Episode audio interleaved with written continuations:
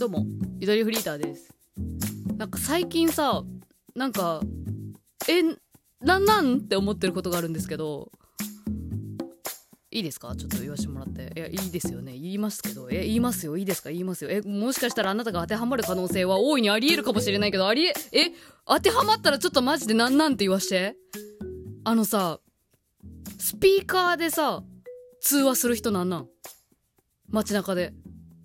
普通に、どっかお店入りながら、誰かと電話、電話するのはいいですよ。電話するのはいい。でもその電話を耳に当てたりとか、なんか、ハンズフリーで、そのイヤホンで喋ったりとかするとかではなく、スピーカーに切り替えて、スマホ。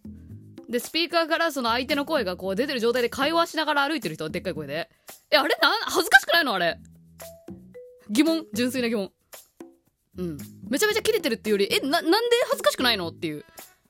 どう見られてるかって意識したことないのっていう。さね周りどうでもいいんでしょうね。それが悲しい、私は。どうでもいいと思われてるっていうことが悲しい。どちらかというと。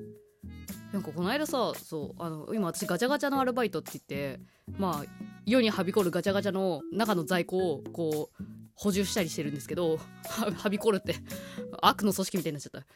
ガチャガチャ楽しいよ。すごい楽しい。うん。毎日毎日いろんな商品あるしね。まあそんなバイトしてるんですけど、あの、よくある問い合わせとして、あの、何々の商品出てますかとか、そう。やっぱこう、何かの、こう、オタクの人は発売日が分かってるのよ。発売日。何日にこのね、何々が出るから、そう、お店に問い合わせよ、みたいな。そんな感じでこう、すでにお客さんの方が知ってるっていうパターンが多いんですよ。まあところが、逆のパターンがあって、この間。すごいざっくりとした質問。えっとね、なんか、K-POP の限定の、なんか、ありますか？って言われたの。もう。とりあえず、もらった情報はなんか K-POP で限定の何かって言われて。で、まあ、K-POP って言われると、あのうちのお店だと、まあ、BTS の、あの、シリーズ、あの、タイニータンっていうのだったり、えっと、あれあれ、あの、LINE のシリーズ、BT21 か。BT21 だったり。で、なんかいろんなシリーズがあるんですけど、キャラクター化されてるやつ、BTS が。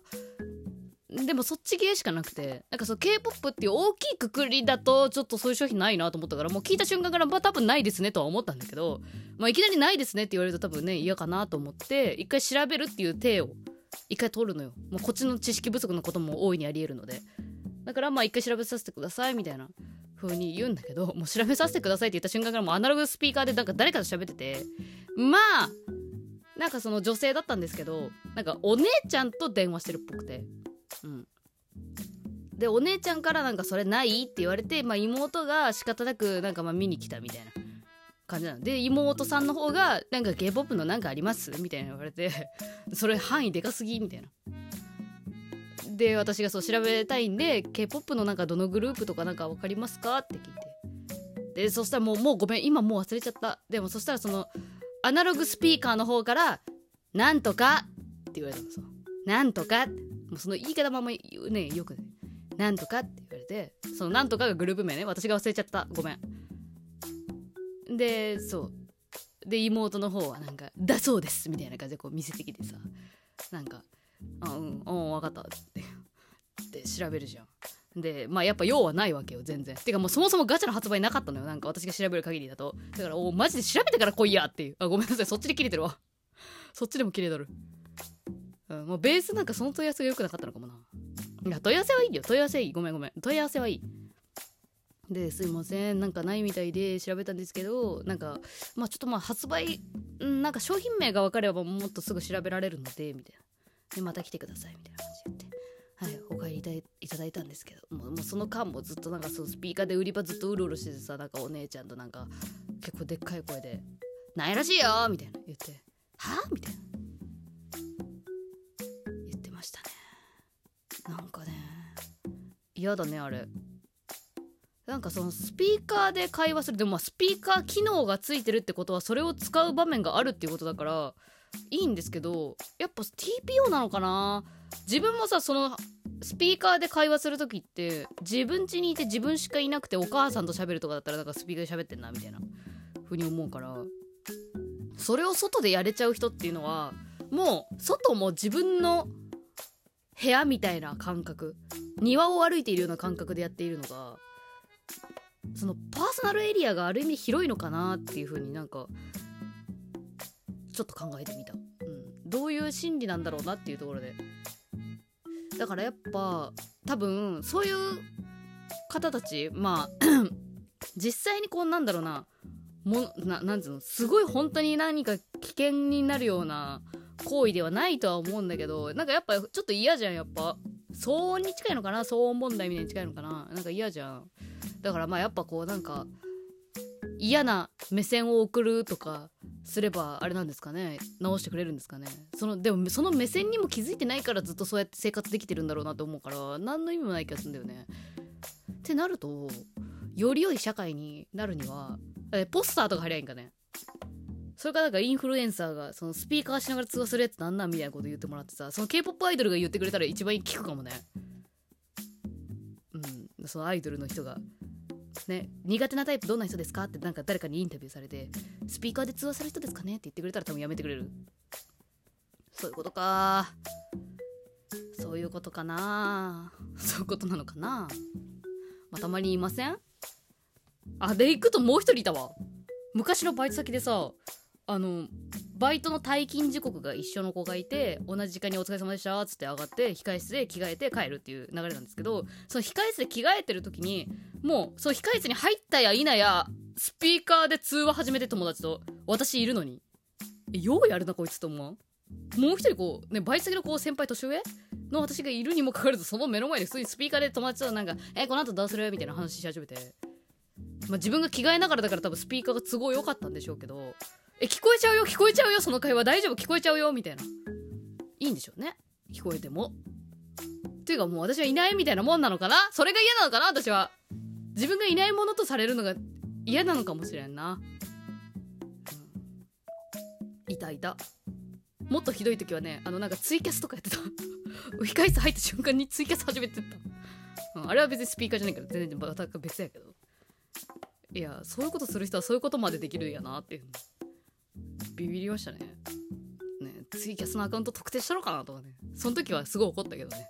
もう何年も前の話なんであれですけど。たまにいるなまあ楽なんだろうね。楽なんだと思う。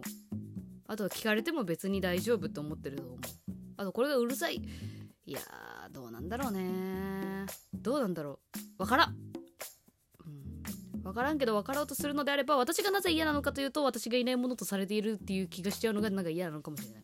あとその相手のその配慮にかける行動をこうね言わないっていうことがもやってんのかもしれないね。言えばいいのにね、うん、まあ店員とお客さんという立場だとなかなかそういうのは言えないけど。なんかバイト先だったら言ってもよかったのかもしれんまあそれを踏み込まないっていうのが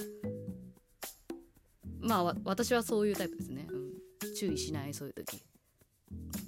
そういう時注意できるタイプだったらもうこんなところでぐちぐち言う必要もないしね。うん。